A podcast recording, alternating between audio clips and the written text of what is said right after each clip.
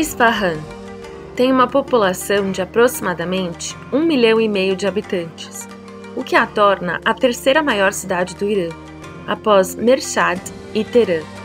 A cidade foi a esplêndida capital das dinastias Seljuk e Safavid, e devido às suas magníficas praças públicas, alamedas, arquitetura, com belos azulejos pintados à mão, é considerada uma das cidades mais bonitas do mundo, o que motivou a expressão iraniana Isfahan é metade do mundo. Esta antiga cidade foi capital da Pérsia de 1598 a 1722, sendo conhecida por seus tapetes finos e filigranas de prata. Atualmente, fábricas têxteis e siderúrgicas têm o seu espaço. Historiadores atribuem aos Safávidas os primeiros governantes a lançar as bases para uma consciência nacional no Irã, uma terra habitada por diversos grupos étnicos e religiosos. Eles instituíram o islamismo xiita como a religião do país, promoveram o sufismo e estabeleceram um capitalismo de Estado para dar suporte aos objetivos políticos e sociais de grande alcance. A estrutura da cidade é importante por personificar esta unidade religiosa, comercial e política, e era excepcional no começo do mundo islâmico moderno. A maioria dos iranianos são muçulmanos dos Doze Imãs, um ramo xiita que é a religião oficial do Estado. Os dois pilares do xiismo iraniano são a promessa do retorno do 12º imã divinamente inspirado, que eles acreditam ser o Mahdi, o Messias islâmico xiita, e a veneração de seus antepassados martirizados. A ausência do imã contribuiu indiretamente para o desenvolvimento de um clero xiita no Irã moderno, cuja tendência ao status, particularmente no século XX, levou a uma proliferação de títulos honoríficos únicos no mundo islâmico.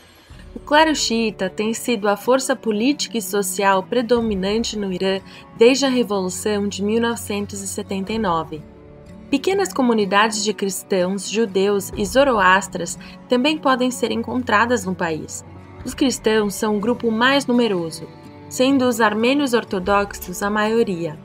Os assírios são nestorianos, protestantes e católicos romanos, assim como alguns convertidos de outros grupos étnicos.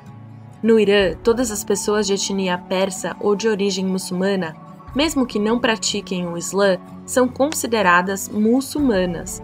Qualquer um que se torne cristão é declarado apóstata e pode encarar a morte.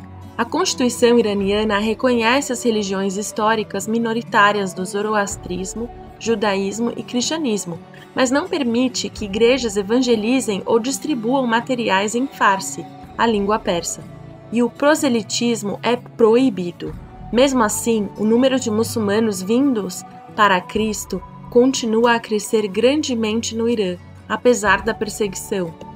Senhor, o Evangelho está encoberto para muitos persas, que estão perecendo em Isfahan, pois sua mente foi obscurecida pelo Deus desse século.